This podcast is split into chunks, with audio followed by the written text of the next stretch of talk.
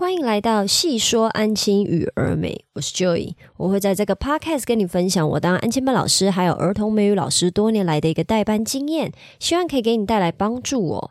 最近呢，我在我的 podcast 上面呢放了问卷调查，就是我希望可以越来越了解我的听众，越来越了解你们想要听的内容，或者是对我的节目有什么想法。那我很开心的呢，就是竟然有三个人回复了我的问卷调查，虽然听起来很少了，我知道跟那些什么当红的 podcast 或者是当红的 YouTube 那些呃回复比起来，三个真的是呃不算多，就是。个位数嘛，个位数当然就不算多，但我还是非常的开心的。我非常感谢你们帮我填写了那个问卷调查。那我之后也会持续我的呃持续优化我的问卷调查的内容啊，希望大家呢有空都可以帮我填一下，让我知道说我之后的节目呢我要怎么调整，才可以越来越对你们有帮助。那今天呢，我选择了其中一个问题来做回答。我本来是希望回答三个啦，结果我没有想到，我光是回答一个而已，就讲的乐乐等了。所以我会三个都会回答到，但是分享在不同的级数哦。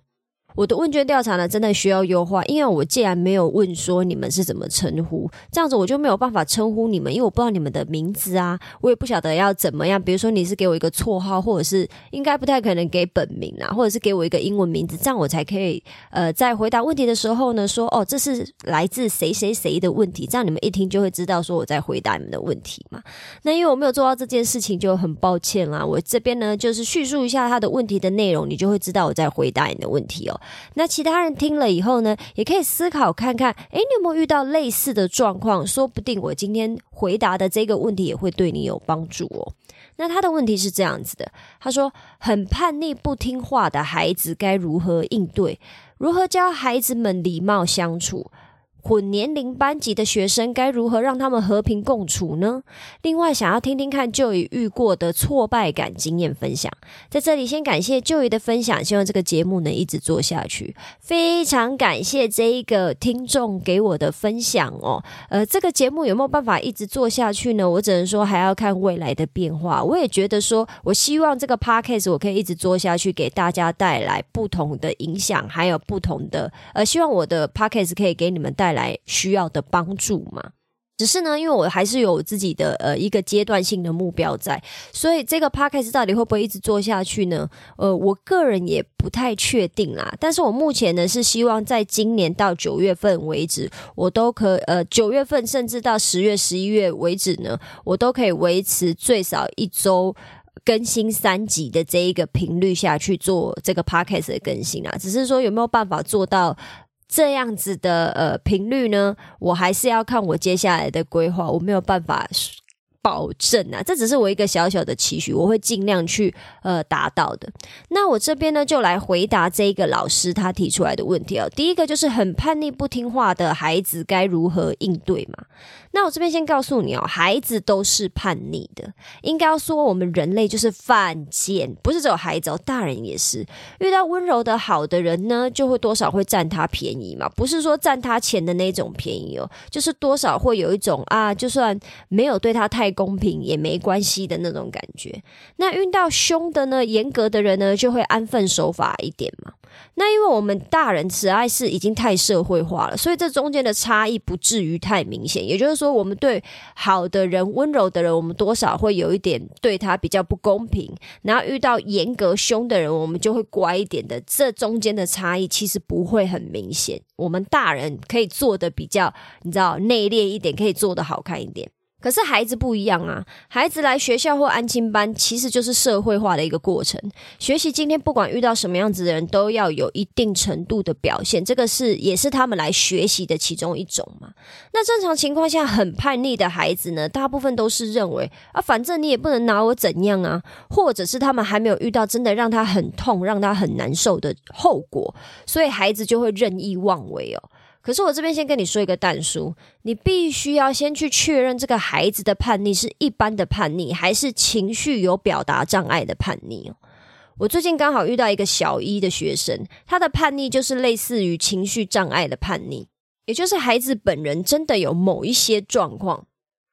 一般的处理方式对这种孩子是无效的，他们需要寻求特定的协助，还有医疗资源，不是我们一般老师可以处理的。那面对这种孩子呢，我建议就不要太上心，把精力花在一般的孩子就好。毕竟我们不是特教班老师啊，我们没有受过专业的训练，所以我们就要告诉自己说，没关系，这个孩子真的不是我们的目标，就。不要花非常多心思想说要去导正他，就是把他当一般的孩子看待。然后，如果今天是他出问题的话，就可能我讲坦白的，就是你就丢给主管就好了，因为你还有其他的孩子需要你的注意，需要你的精力去照顾。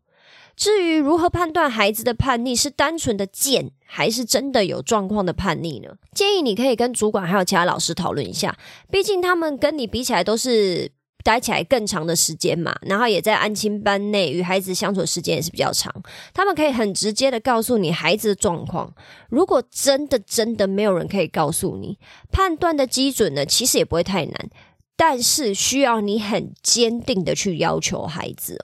大概百分之九十趴的孩子遇到严格还有坚定的老师，都会慢慢收起叛逆啊。当他们体会到哦，这个老师没有在开玩笑哦，或者是这个老师不好欺负，他们就会开始修正自己的行为，因为不想吃力不讨好啊。如果你发现你的要求对大部分的孩子来说都有效，但唯独对某一个孩子来说没有效，他反而还变本加厉的叛逆，或者是当下硬碰硬的时候很叛逆，可是隔天回到安静班又像没事一样，又像像没事一样，看似正常，那可能都要留多留点心眼哦，去跟同同事还有主管讨论一下这个孩子是不是有特殊状况，或者是你遇到挑战需要协助哦。那这边说回叛逆的孩子如何处理啦？如果你都有在听我的 podcast，你应该可以知道，我是一个很凶、很严格的老师。尤其是在代班初期，我的规矩要求是很明确、很严格的，给孩子的规则要很明确，告诉孩子当下只可以做什么，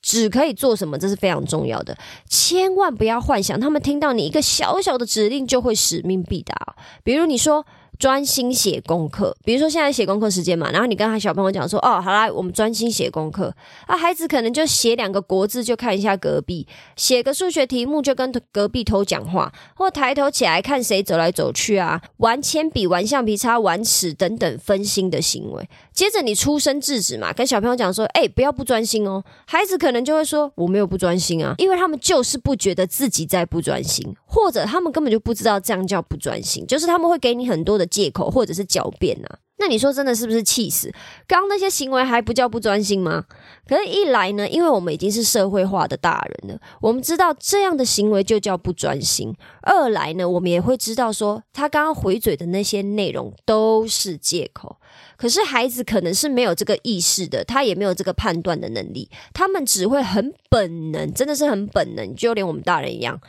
他们只会很本能的去为自己辩护哦。而我们老师需要做的，就是告诉小朋友，告诉他他的行为就叫做顶嘴，或者是就叫做不专心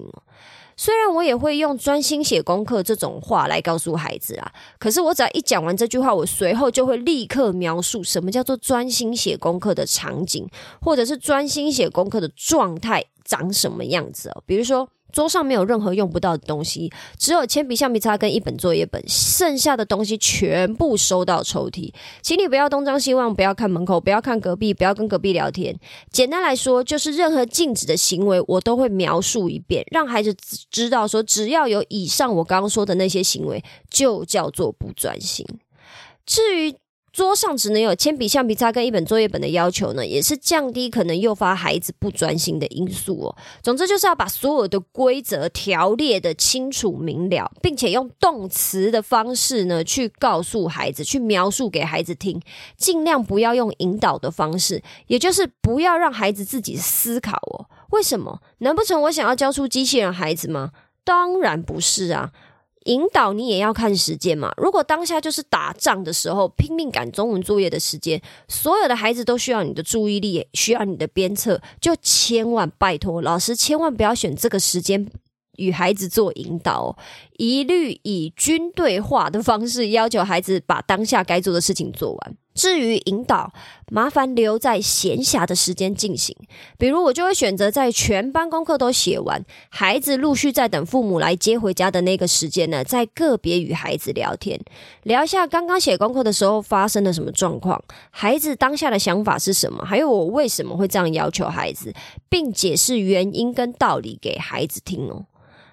当你的规则很清楚明确的时候，你就更可以有理有据的去告诉孩子，为什么某些行为叫叛逆，打破了你的规则，他需要接受处罚，否则孩子可能就会跟你争辩呢。他就是不认为自己叛逆，他不认为自己没有守规矩嘛。而叛逆后面的处罚呢，就要看你有没有办法去要求孩子遵守做到了。千万不要给那种吼，你用鼻毛想就知道不可能的处罚，比如说什么，我就叫你罚写一千遍，或我就打死你这种。你就是用鼻毛，你用脚毛，你用任何你身体上面的毛去想，你就知道这个处罚根本就是不可能做到。千万不要开口说这种处罚，那种处罚对孩子是没有任何的贺阻效果的。比如说，呃。一定数量内的罚写，剥夺孩子下课时间，或者是像我一样，我就是很凶的骂小孩，跟家长告状，请家长协助，都是可以执行的方式。可是还是要看你们安静班的风气哦，还有主管跟家长的接受度，这中间呢，要麻烦你自己慢慢的去找出一个平衡哦。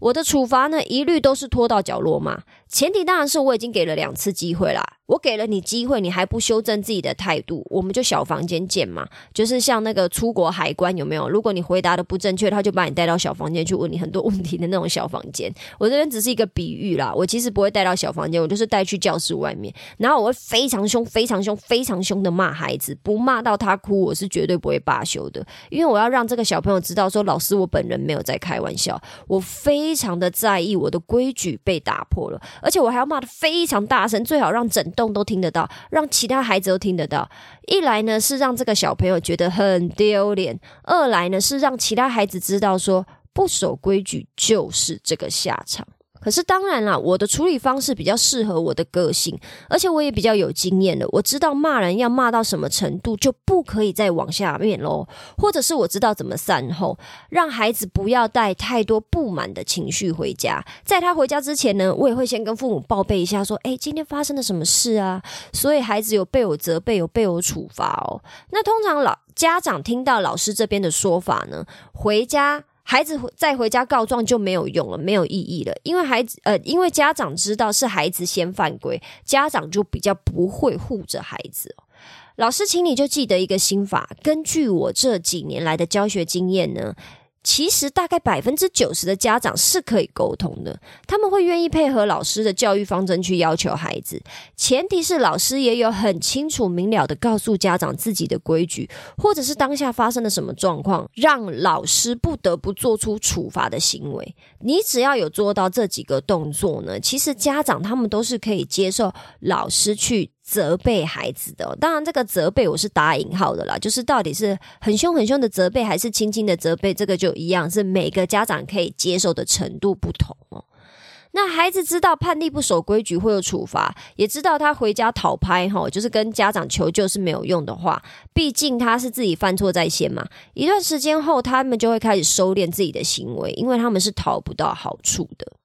再来第二个问题是如何教孩子们礼貌相处？混年龄班级的学生该如何让他们和平共处嘛？那这个部分呢？混年龄班级要注意到的地方呢，就是大孩子说出口的话，可能会对小的孩子有不好的影响，或者是让小的孩子学到不该学的字眼，或者是一些观念嘛。就是说，他们现在这个年龄阶段还不应该知道的事情，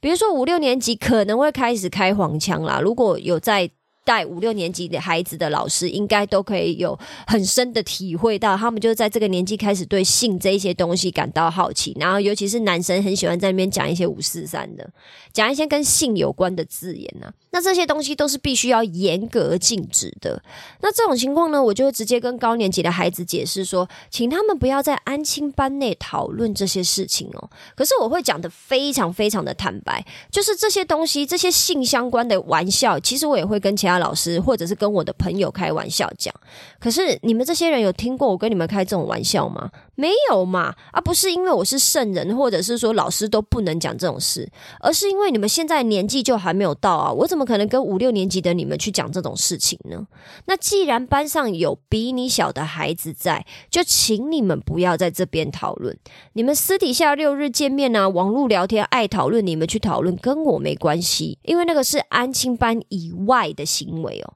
那你们这个年纪对这个事情感到好奇，非常的正常。可是麻烦不要公开讨论，为什么？因为我们班还有低年级的孩子啊，如果让低年级的孩子学到这种东西，或者是感到很不舒服的话，这就是你们不对的地方了。我们必须要尊重这个场合是所有人，也就是安静班这个教室、这个空间是所有孩子的，不是只有你们五六年级在使用而已。所以，请你们不要在这个地方讨论这些东西。再来呢，我也会跟高年级的孩子讲说，请你们要做好榜样给弟弟妹妹看。这边说的好榜样，不是成绩的那种榜样哦，不是那种什么你必须考一百分的，绝对不是。听到成绩，每个人都逗懂啊，都堵烂嘛。那加上有些叛逆的孩子，就是成绩不好啊，啊，我还拿成绩去跟他讲，那根本没有用的。我这边的榜样呢，指的是比如说有礼貌、按时交作业、专心上课、热爱协助同学这种好榜样。那我会请高年级示范，让弟弟妹妹觉得哥哥姐姐好棒，也要像哥哥姐姐一样。最重要的是什么？是当高年级真的有做到你的要求的时候，麻烦老师你要在全班面前表扬。像我自己呢，我就是会跟全班讲说：“来，我们来鼓励叉叉叉，然后并且对叉叉叉说：叉叉叉，我要向你学习，我们以你为荣。”那这个听起来很恶心嘛，却非常的有用，会给孩子很大很大的驱动力哦。尤其是高年级的那一些哥哥姐姐们，他听到那个呃台下有这么多人崇拜他们，他们就会自信心爆棚嘛，然后也会告诉自己说以后要越做越好这样子。毕竟我们人都是有想要被崇拜、被鼓励、被表扬的这种内心的这种你知道小骄傲嘛？我们谁不想要这个样子？那高年级知道自己的改变真的被看到了，自然也会愿意保持好的榜样。那高年级做出了榜样，低年级就会去 copy 哦。那还有一种没礼貌的行为呢，就是嘲笑其他人表现不好啦。比如说举手回答问题的时候，有的孩子就是回答错误嘛，或者是说出那种牛头不对马嘴的句子。那是不是旁边的小朋友，有的人就会笑出声音，觉得说哇，他怎么会讲这种答案呢？可是这种时候就会被我很严格的禁止，而且会被我骂。我会立刻跟全班说，不可以取笑别人。比如说，拿我自己来举例哈，我就会直接跟他们讲说，在我的眼中，你们所有的孩子英文都比我差，因为我是来教英文的啦。可是我有嘲笑过你们吗？我有因为你们答错什么问题，我就哈哈哈，你们怎么那么蠢呐？连这种问题都不会，从来没有啊！我才是那个最有资格嘲笑你们的人。那我有笑过你们吗？是不是从来都没有？所以，请你们不要嘲笑自己的同学，应该要想办法去帮助他们。我们要全班一起变好，这个才是最厉害的，并且请嘲笑的孩子呢九十度鞠躬。跟被嘲笑的孩子很郑重的道歉，在全班面前道歉那这种引导的方式呢，大概在全班面前做二到三次啊。每次上演的戏码其实都差不多，我讲的台词也都一样，只是凶狠的程度不一样，因为我的力道会越来越重嘛。就是我已经先告诉过你们不准嘲笑，怎么下次还有这种行为，我就会越来越凶。那发生的孩子不一样，我骂的越来越凶，因为我已经警告过啦。那大概三次之后呢，这种行为就会在我们班消是，因为他们一样就是知道这个行为不好，而且还会受到相对应的处罚哦。可是呢，如果这一位老师，也就是说在听的你吼，不是像我一样是那种很凶的老师，我是建议你吼处罚可以选择罚写啦。那罚写的内容呢，尽量挑选对孩子有实质帮助的，或者是孩子最需要加强的科目下去罚写哦。只是这中间沟通的过程没有办法省略，还是得引导孩子，让他们知道说为什么不要嘲笑别人呢？因为我们每个人都有弱点跟优点，我们要加油，越来越好，这才是最重要的。然后麻烦你坚定的告诉。孩孩子说：“很抱歉呐，因为你还是犯规了，所以该有的处罚，还有你该做的道歉，你都一定要做到哦。然后不管他跟你废什么话，不管他跟你说什么，跟你哭，跟你干嘛，你就是要给他这个处罚，在当呃在全班面前当众给这个处罚，并且确保他一定有把罚写写给你，让小朋友知道说真的要做这件事情。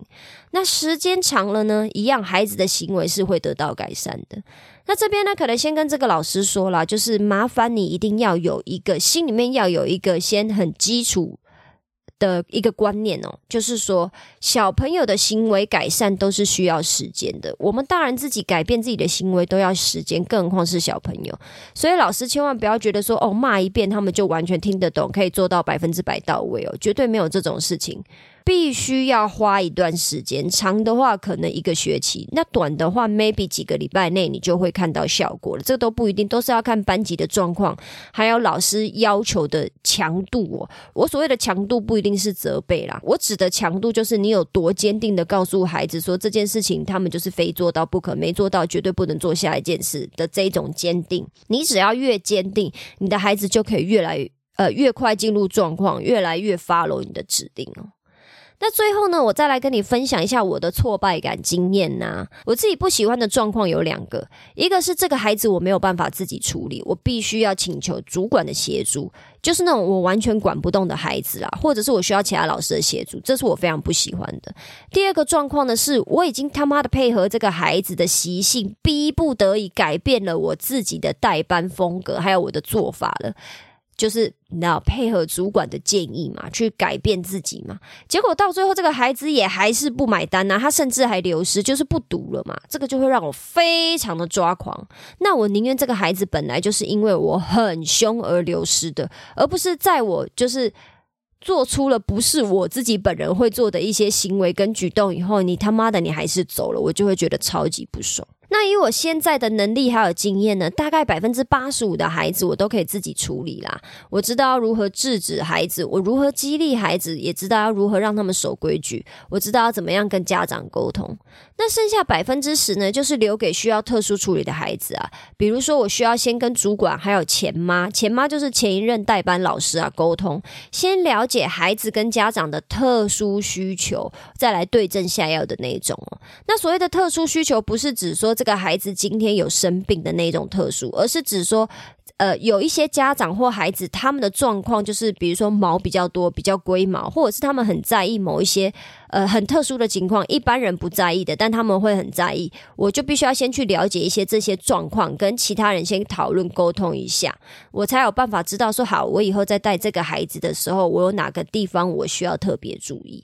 那最后的五趴呢，则是留给我完全无法处理的孩子啦。只要是接手新的班级呢，可能都会遇到。那不一定每一次都会遇到啦，可是难免还是要有一个这样子的扣打在嘛。像我现在带的班级呢，就没有什么特殊的情况，就是整个班级都还算好带，然后家长也都好沟通。我这次算是蛮幸运的啦，因为不是每次都这么好运的。我在带班的时候呢，就会力求孩子必须都是我自己处理。我不喜欢把孩子丢给主管或其他老师帮忙，除非我今天真的有事请假，否则一律都是我自己骂孩子，自己处理孩子。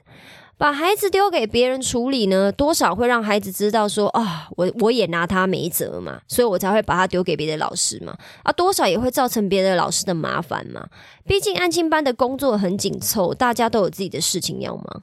只是这也是我对我自己的要求啦，不代表老师你也要照做。毕竟向外求助还是很有必要的。这一路走来，我当然也是有遇到我管不动的孩子啊，需要主管出面帮我教训。可是主管帮我教训完以后呢？我就会知道说以后要怎么跟这一个孩子沟通嘛。我下次呢也会用相同的方式跟这个孩子沟通，孩子就会 follow 我的指示去做该做的事情哦。也就是我会去观察主管或其他老师是怎么跟某一些孩子沟通或相处的，再想办法学起来转化成自己的东西，让我自己可以越来越呃知道怎么跟小朋友相处，然后把他们驯服哦。这个是大概我第一个。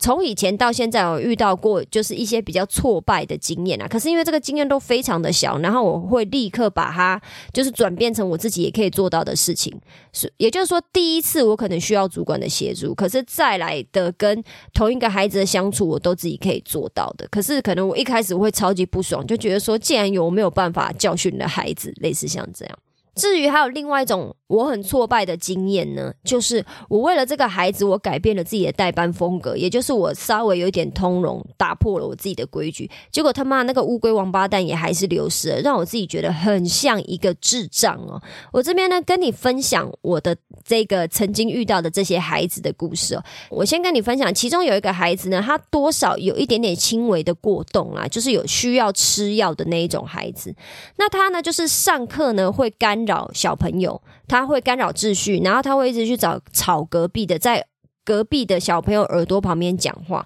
或者是只要我不在教室里面的时候呢，他就会去讲台那边，呃，去那个白板那边拿东西，或者是在那边走来走去，影响全班上课，或者是。班呃小朋友在写功课的时候，他就去走来走去，吵到大家嘛，让大家没有办法专心专心，诸如此类的。就是其实他本身是一个有一点小小状况的小孩，可是呢，家长呢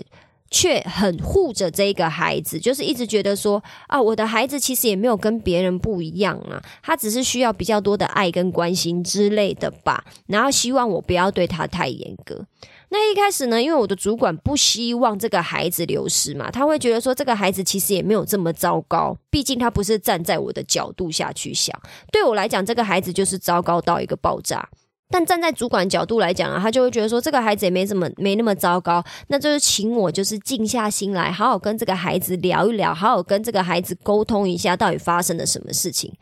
那我虽然是千百个不愿意啊，我还是好的。我就是找了某一天的下课时间，我把它。招待到我的特殊小房间喝咖啡，吼，就是，可是我完全没有骂他，我就是跟他聊了一下，说最近发生了什么事情啊，然后还有他到底对我的想法是什么。然后这个小朋友当然也是很坦白的，就直接告诉我说，他就是不喜欢我啊，他觉得我很凶。我觉得这都没有关系，因为小朋友大部分都是觉得我很凶的，只是呢，他从头到尾都不觉得自己有做错事。可是我还是好声好气的跟他讲说啊，为什么啊你会这个样子？那我对。的要求是怎么样啊？那不然我们我做出一个妥协。以后如果你发生了什么样子的状况的时候，我尽量不骂你。可是请你也要怎么样怎么样，这样子好吗？我就是这样好声好气的跟这个小朋友讲。然后那个小朋友呢，也算是呃被我勾夹勾夹到，就是好啦，他也知道说我是真的为他好，那他也愿意就是要努力。改变自己哈，他就答应我说啊好，他会继续努力。然后回家呢，他也会跟妈妈讲说，他愿意再试试看，不不会想就是呃本来不要念嘛，那现在就是愿意留下来继续试试看。结果呢，这件事情就在我跟他郑重其事的沟通完，大概没有